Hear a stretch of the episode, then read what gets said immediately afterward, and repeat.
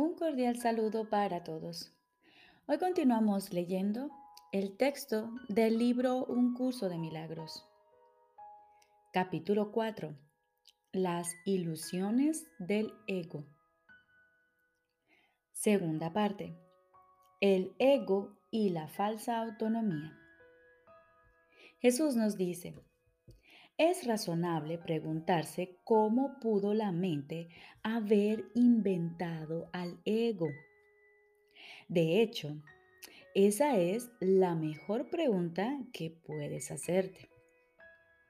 Sin embargo, no tiene objeto dar una respuesta en función del pasado, porque el pasado no importa. Y la historia no existiría si los mismos errores no siguiesen repitiéndose en el presente. El pensamiento abstracto es pertinente al conocimiento porque el conocimiento es algo completamente impersonal. Y para entenderlo, no se necesita ningún ejemplo. La percepción, por otra parte, es siempre específica y por lo tanto concreta. Todo el mundo inventa un ego o un yo para sí mismo el cual está sujeto a enormes variaciones debido a su inestabilidad. También inventa un ego para cada persona a la que percibe, el cual es igualmente variable.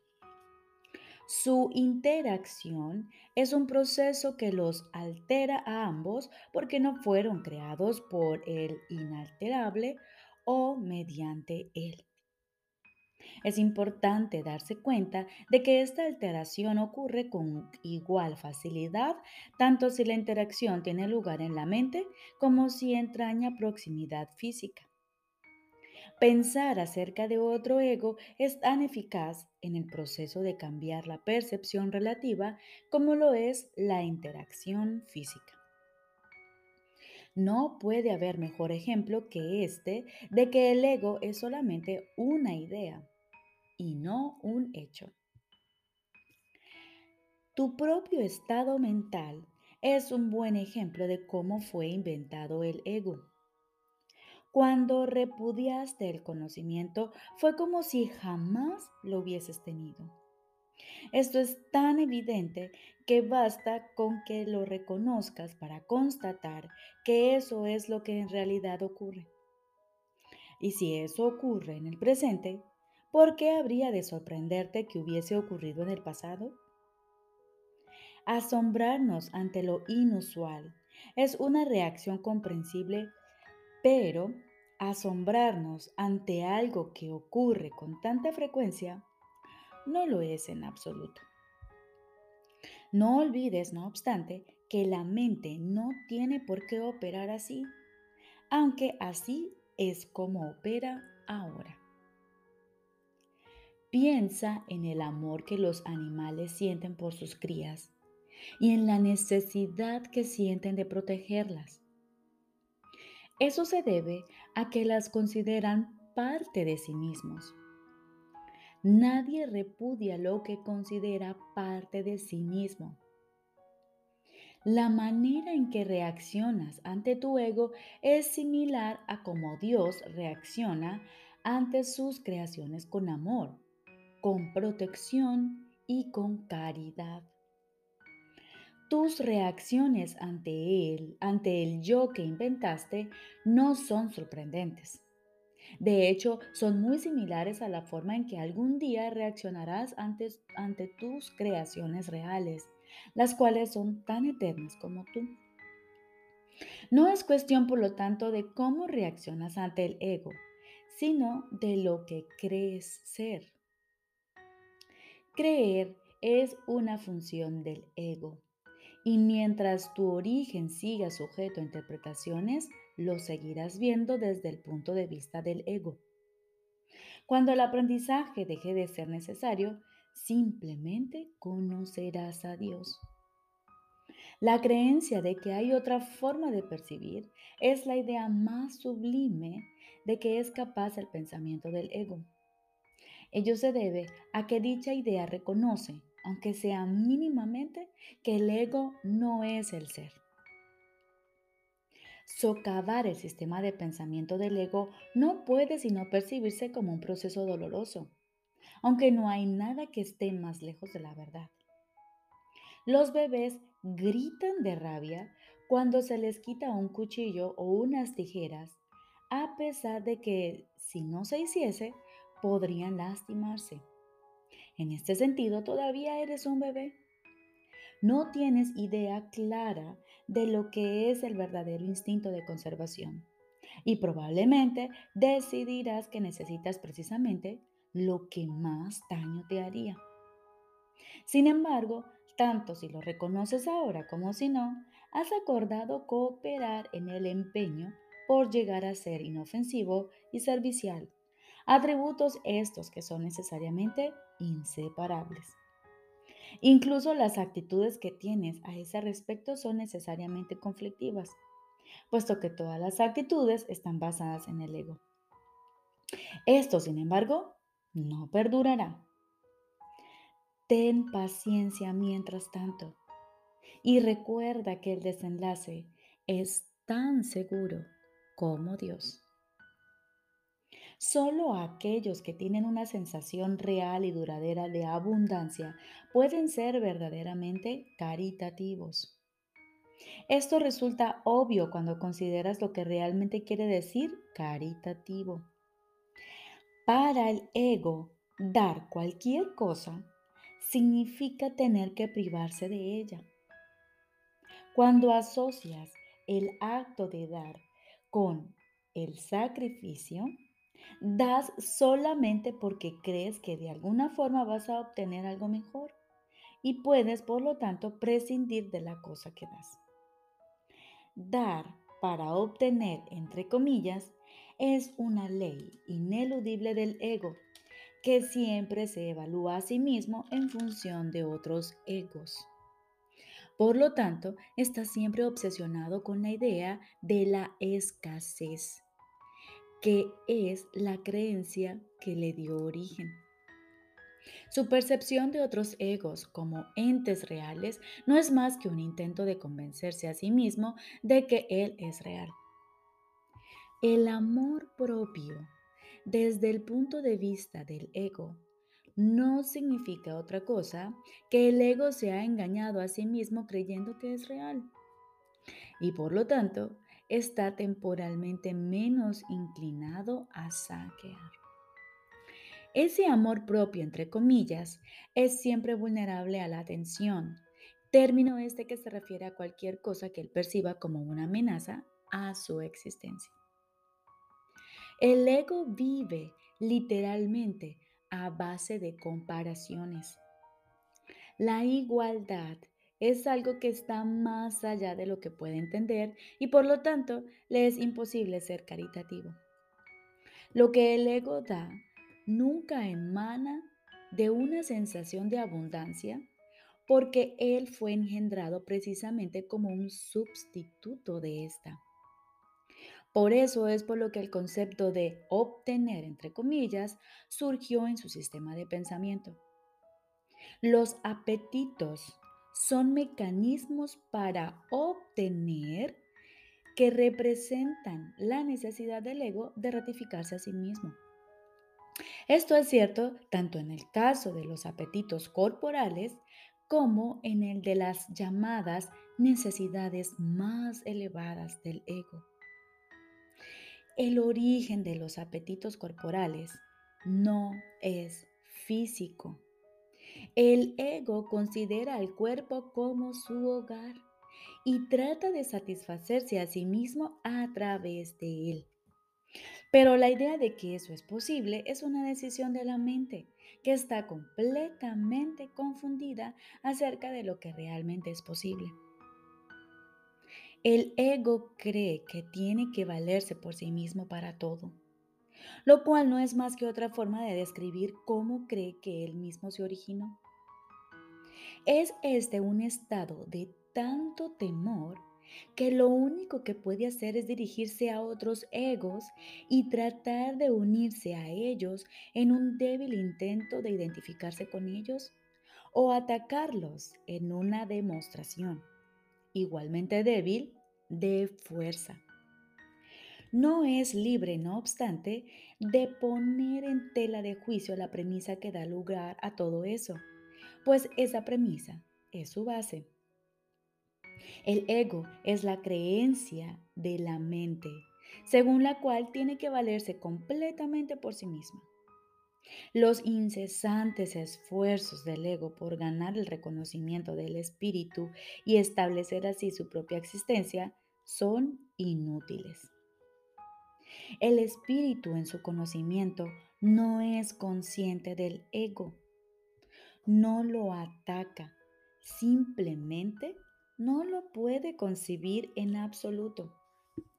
Aunque el ego tampoco se percata del espíritu, se percibe a sí mismo rechazado por algo más grande que él. Por eso es por lo que el amor propio, tal como el ego lo concibe, no puede por menos que ser ilusorio. Las creaciones de Dios no crean mitos.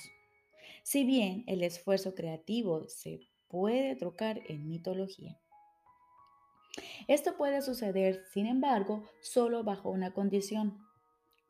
Lo que fabrica deja de ser creativo. Los mitos pertenecen exclusivamente al ámbito de la percepción y las formas que adoptan son tan ambiguas y su naturaleza está tan marcada por la dicotomía entre el bien y el mal que ni siquiera el más benévolo de ellos está exento de connotaciones aterradoras.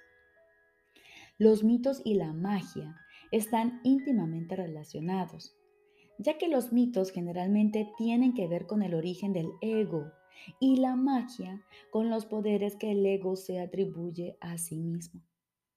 Los sistemas mitológicos incluyen, por lo general, alguna descripción de la creación, entre comillas, y la conectan con su forma particular de magia.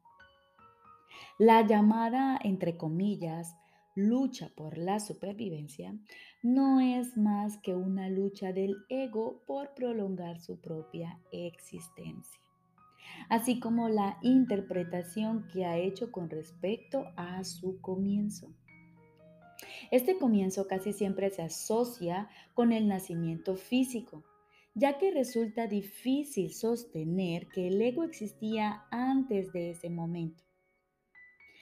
Los más religiosos, entre comillas, de los mitos basados en el ego, puede que postulen que el alma existía antes, y que seguirá existiendo después de un lapso temporal de vida en el ego. Algunos postulan incluso que el alma está castigada por este lapso. La salvación, no obstante, no es aplicable al espíritu, pues éste no está en peligro y por lo tanto no tiene que ser rescatado. La salvación no es otra cosa que mentalidad recta, que aunque no es la mentalidad uno del Espíritu Santo, se debe alcanzar antes de que la mentalidad uno pueda ser reinstaurada.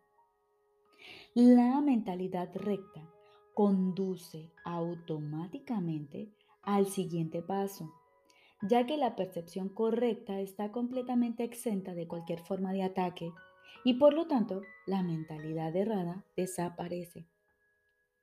El ego no puede sobrevivir sin hacer juicios y por consiguiente se le abandona. La mente tiene entonces una sola dirección por la que avanzar. La dirección que sigue es siempre automática, pues no puede sino acatar los dictados del sistema de pensamiento al que se adhiere. No se puede hacer demasiado hincapié en el hecho de que corregir la percepción es simplemente un expediente temporal. Dicha corrección es necesaria únicamente porque la percepción falsa es un obstáculo para el conocimiento, mientras que la percepción fidedigna es un trampolín hacia él. El valor de la percepción correcta reside en la conclusión inevitable de que toda percepción es innecesaria.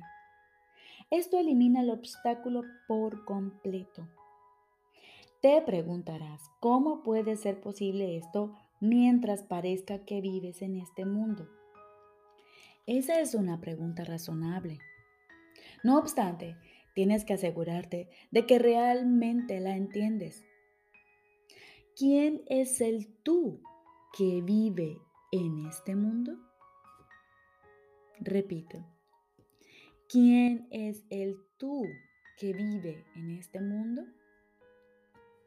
El espíritu es inmortal y la inmortalidad es un estado permanente.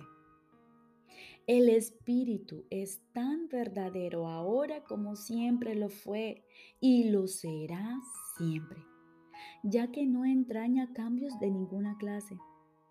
No es continuo, ni se puede entender tampoco comparándolo con un opuesto.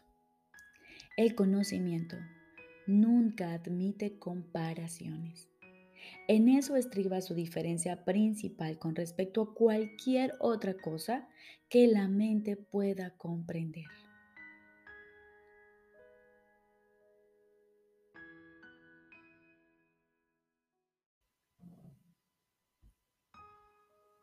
Ahora continuamos con el libro de ejercicios. Lección número 26. Mis pensamientos de ataque atacan mi invulnerabilidad. Mis pensamientos de ataque atacan mi invulnerabilidad. Seguramente resulta obvio que si puedes ser atacado es que no eres invulnerable. Ves el ataque como una amenaza real. Esto se debe a que crees que realmente puedes atacar.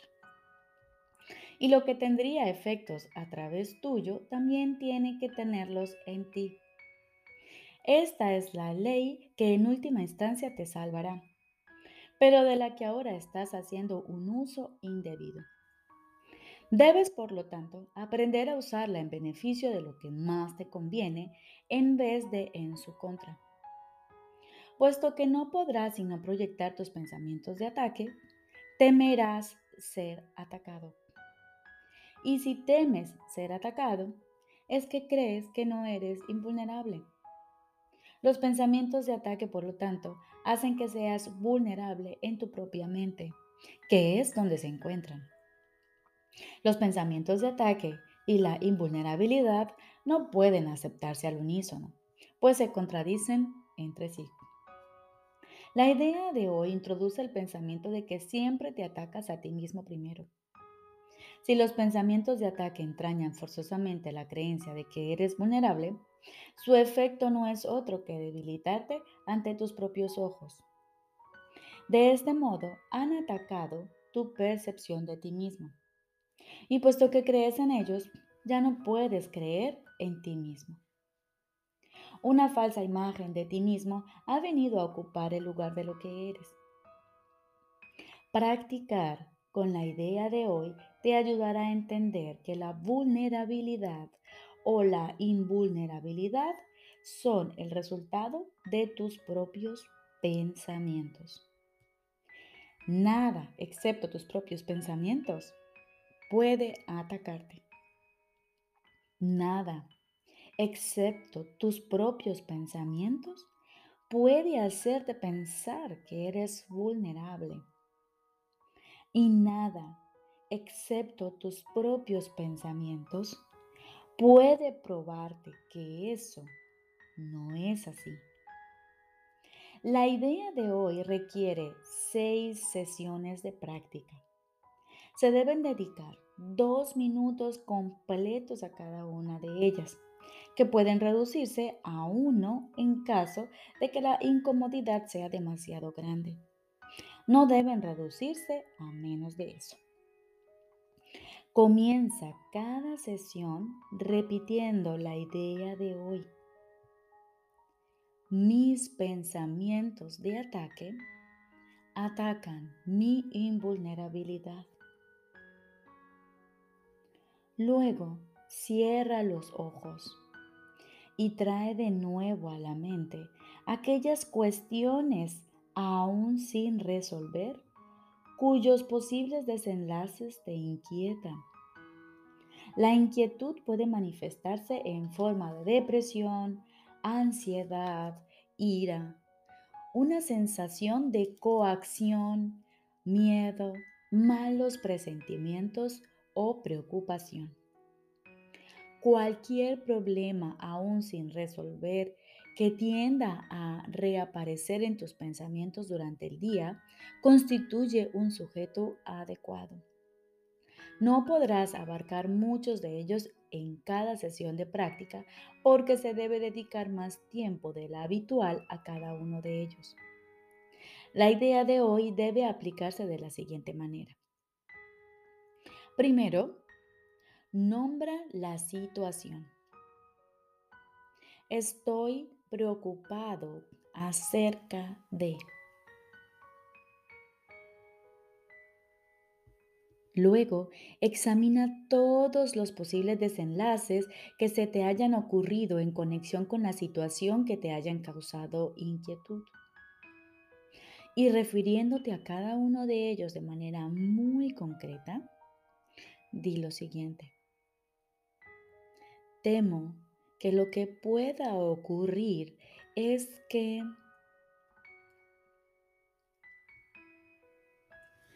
Si has estado haciendo los ejercicios correctamente, deberías haber encontrado cinco o seis posibilidades desagradables para cada una de las situaciones en cuestión y probablemente más.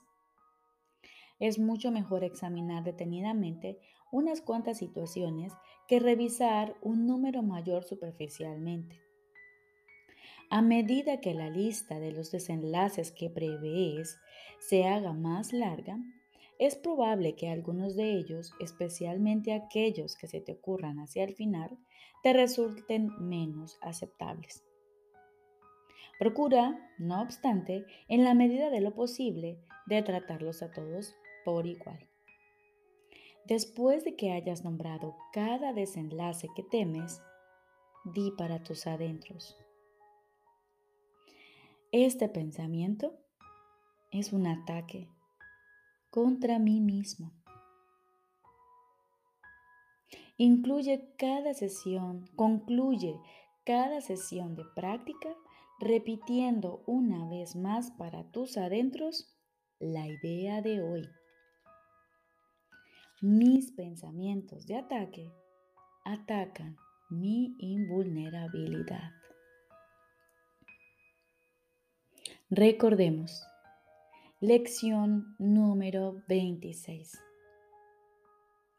Aplicamos esta idea con nuestros ojos cerrados.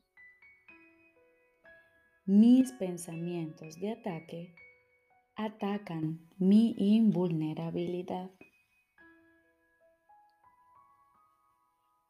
Y luego buscamos en nuestra mente aquellas cuestiones que aún nos quedan por resolver, algo que nos preocupa, que nos produce ansiedad, irritación. Y aplicamos esta idea de esta manera. Tomamos cada preocupación, cada cuestión y nos decimos, estoy preocupado acerca de... Y pon allí tu preocupación. Y luego te dices, temo que lo que pueda ocurrir con esto es que... Y pon allí todos tus temores de lo que pueda ocurrir. Y cuando lo tengas, cierras con esto. Este pensamiento es un ataque contra mí mismo.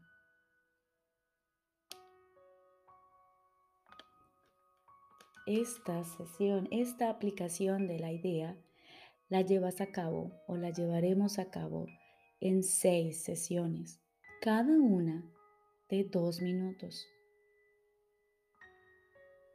Mis pensamientos de ataque atacan mi invulnerabilidad.